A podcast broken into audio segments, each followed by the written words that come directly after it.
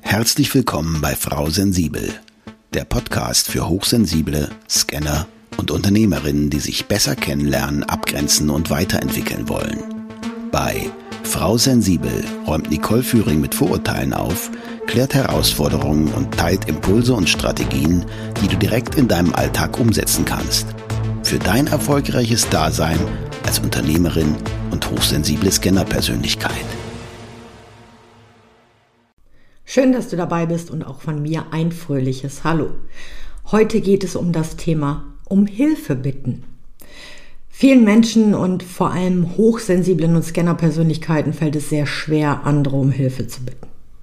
Es erfordert Mut, um Hilfe zu bitten. Es gibt Menschen, die sicher gerne helfen würden, wenn ich mich ihnen anvertraue. Indem ich Hilfe suche, zeige ich Vertrauen in andere und kann wieder aktiv handeln, anstatt meinen Gefühlen und Sorgen ausgeliefert zu sein. Besonders in schwierigen Situationen ist es wichtig, bei meinen Fähigkeiten zu bleiben und Aufgaben abzugeben, indem ich einfach um Hilfe bitte. Aber woran liegt es jetzt, dass es uns oft so schwer fällt, um Hilfe zu bitten und wie kannst du das für dich verändern? Darum geht es heute. Sicherlich kennst du die Redewendung, eine Hand wäscht die andere. Sie lässt sich bis in das erste Jahrhundert genauer in die Zeit der alten Römer zurückverfolgen. Zu dieser Zeit lebte der berühmte römische Philosoph und Dichter Seneca, der mal schrieb Manus manum lavat, zu Deutsch eine Hand wäscht die Hand. Und diese alte Redensart ist bis heute erhalten geblieben, nur halt in Form von einer Hand wäscht die andere. Früher war es also üblich, sich in Gemeinschaften, Dorfgemeinschaften gegenseitig zu helfen. In der heutigen Zeit fällt es eher schwerer, Schwächen und Unzulänglichkeiten zuzugeben und um Hilfe zu bitten, da das als Zeichen von Hilfsbedürftigkeit und Unvollkommenheit interpretiert werden könnte. Meiner Meinung nach verstärken besonders die sozialen Medien diesen Eindruck, indem sie uns dazu drängen, nur uns von unserer perfekten Seite zu zeigen, zu präsentieren. Und der Wunsch nach Anerkennung und der Druck, erfolgreich und kompetent zu sein, führen dann dazu, dass viele Menschen, und zwar insbesondere hochsensible und Scanner-Persönlichkeiten, Schwierigkeiten haben, um Hilfe zu bitten. Vor allem im beruflichen Umfeld. Das Eingeständnis, dass man alleine nicht weiterkommt, kann Angst und Unsicherheit auslösen und wird von vielen als unvorstellbar empfunden wo doch die Hochsensiblen immer dafür sorgen, dass es allen anderen gut geht und die Scanner ja scheinbar eh alles können. Das, das ist dann mit die größte Herausforderung, andere zu fragen, ob sie uns behilflich sein können. Ich selbst habe mich lange davor gescheut, um Hilfe zu bitten, da es mich verletzbar macht und auch Ablehnung droht. Die Vermeidung von Enttäuschung hat also dazu geführt, dass ich lieber gar nicht erst um Hilfe bitte. Schlechte Erfahrungen mit Ablehnung verstärken diese Haltung noch. Du schaffst das schon, ist so ein Spruch, der mich echt lange Zeit getriggert hat und auch manchmal noch heute triggert. Warum gehen immer alle davon aus, dass ich es alleine schaffe? Bei mir hat es im Endeffekt dazu geführt, dass der Wunsch, alles wirklich alleine zu schaffen und damit niemandem zur Last zu fallen, entstanden ist. Und ein weiterer Grund für das Vermeiden von Bitten um Hilfe ist die Vermeidung von Abhängigkeiten. Eine Bitte führt zu einem stillen Tauschgeschäft, das die Erwartung von Dankbarkeit und Reziprozität beinhaltet. Wenn uns also jemand hilft, erwartet diese Person im Gegenzug, dass wir uns bei Gelegenheit revanchieren. Und da sind wir wieder bei, der, bei Seneca, eine Hand wäscht die andere. Ich mache mich quasi abhängig. Unsere Schwierigkeit, um Hilfe zu bitten, basiert also auf dem Wunsch nach Anerkennung und auch negativen Erfahrungen in der Vergangenheit. Diese Ängste und Hürden verzerren jedoch oft unsere Wahrnehmung. Tatsächlich sieht die Realität oft anders aus. Meist vergessen wir, dass den meisten Menschen das Helfen Freude bereitet und sie sich dadurch gestärkt fühlen. Es ist quasi evolutionär in uns angelegt, anderen zu helfen. Und die Wahrscheinlichkeit, dass jemand eine Bitte ausschlägt, ist eher gering. Außer er hat wirklich triftige Gründe, weil es jetzt gerade nicht geht, er das nicht kann oder sonstige Sachen. Aber vielleicht hat er dann auch eine Alternative.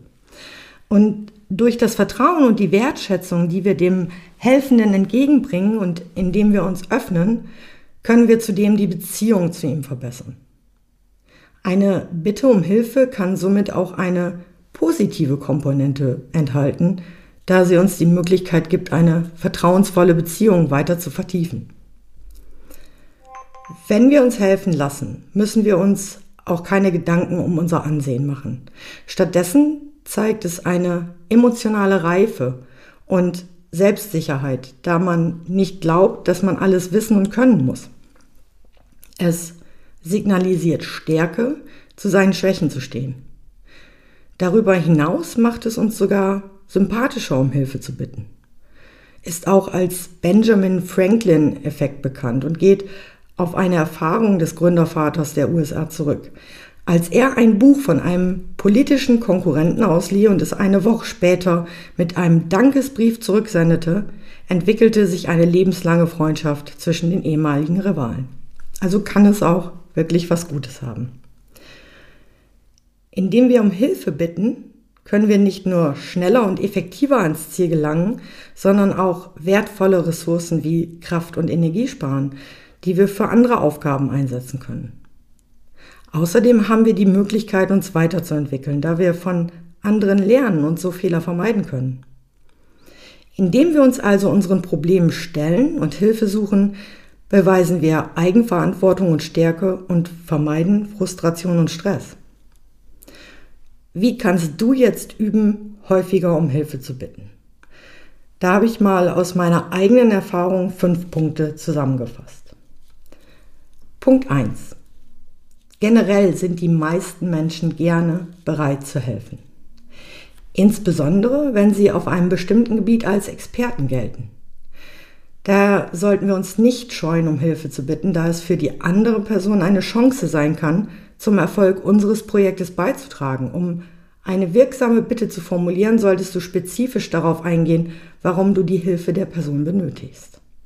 Wenn du zum Beispiel ein Produkt online verkaufen möchtest und jemanden kennst, der bereits Erfahrung im Online-Vertrieb hat, kannst du ihn als kompetenten Ansprechpartner nutzen. Du solltest nicht einfach sagen, ich brauche deine Hilfe, sondern stattdessen betonen, dein Wissen über Online-Shops wäre in diesem Fall sehr nützlich oder sehr hilfreich.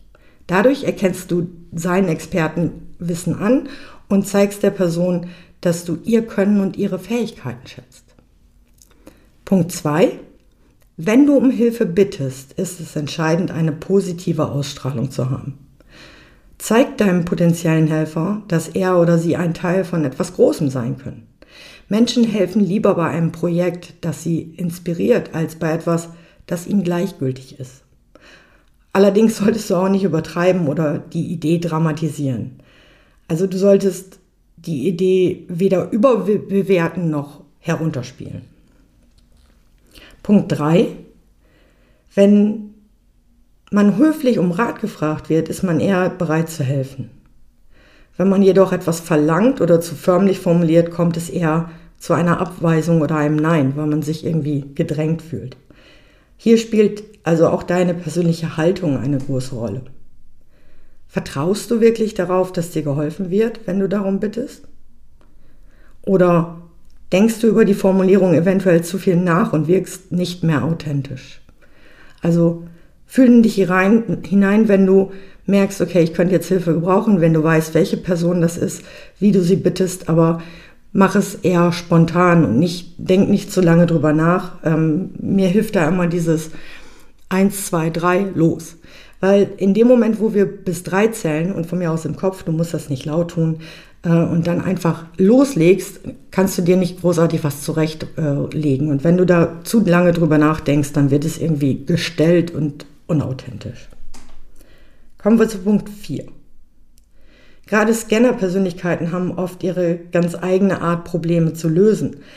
Wenn du aber nun nicht weiterkommst und jemanden um Hilfe bitten möchtest oder sogar musst, damit es überhaupt vorangeht, bist du dir im Klaren darüber, dass diese Person eventuell eine andere Herangehensweise hat als du? Und kannst du akzeptieren, dass dein Unterstützer die Herausforderung womöglich anders löst als du?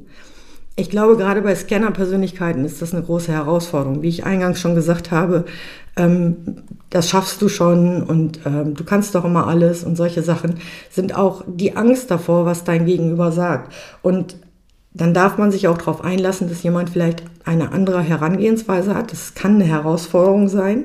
Wenn du dir dessen aber bewusst bist, dass es so, wie es bisher gelaufen ist, nicht funktioniert hat und du die andere Herangehensweise akzeptierst, dann wird es auch einfacher. Punkt 5. Was ist das überhaupt für ein Gefühl, wenn dir jemand hilft? Kennst du das Gefühl der Erleichterung oder die Freude, wenn jemand Ja zu dir oder deiner Bitte sagt? Oder das Glück, das du empfindest, wenn du durch den Rückhalt einer anderen Person etwas funktioniert hat, etwas geklappt hat, wenn du dadurch gestärkt wirst. Ruf dir dieses Gefühl ins Bewusstsein, wenn du das nächste Mal jemanden um Hilfe bitten möchtest. Und falls du das Gefühl des Rückhalts noch nicht kennen solltest, fang mit einer kleinen Bitte an. Was das sein könnte? Nun, mal überlegen. Ähm, vielleicht gehst du zu deiner Nachbarin und bittest um eine Tasse Zucker oder bei deinem Nachbarn um einen Hammer oder ein anderes Werkzeug. Vielleicht kannst du auch einen Kollegen, eine Kollegin um eine Mitfahrt bitten oder dass sich jemand abholt. Also so kleinere Sachen, die nicht viel Aufwand erfordern. Und wenn du dann spürst, okay, diese Person hat mir geholfen und du fühlst dich erleichtert, weil du es einfach geschafft hast, dann wird es dir beim nächsten Mal auch leichter fallen. Und oftmals kommen uns die Menschen auch entgegen und sagen, ja, sag doch einfach Bescheid, wenn du Hilfe brauchst. Ich bin gerne für dich da. Ich fasse noch mal kurz zusammen. Erstens, hol den anderen in den Expertenstatus mit deiner Bitte um Hilfe. Zweitens, achte auf deine positive Ausstrahlung. Drittens, vertraue darauf, dass dein Gegenüber hilfsbereit ist und dich unterstützt. Viertens, akzeptiere, dass andere Menschen andere Lösungswege haben. Und fünftens, mach dir das Gefühl des Rückhalts wirklich bewusst. Durch das Bitten um Hilfe können wir uns unser Leben leichter machen, die Qualität unserer Beziehungen verbessern und uns persönlich weiterentwickeln. Ich freue mich, wenn du mir einfach mal ein Feedback dazu gibst, wenn du den Podcast abonnierst oder mir andersweitig folgst. In den Shownotes findest du weitere Informationen und bis zur nächsten Folge mit Frau Sensibel wünsche ich dir viel Spaß beim endlich Selbstwerden. Danke für deine Zeit und schön, dass du auch in dieser Folge wieder mit dabei warst. Weitere Informationen zu Nicole ihrem Podcast sowie den direkten Kontakt findest du unter nicoleführing.de. Wenn du auf deiner weiteren Reise jemanden suchst, der dir als Sparringpartner zur Seite steht, dann vereinbare einfach ein kostenfreies Orientierungsgespräch mit Nicole unter www.nicoleführing.de slash buchen oder nutze den Link in den Show Notes.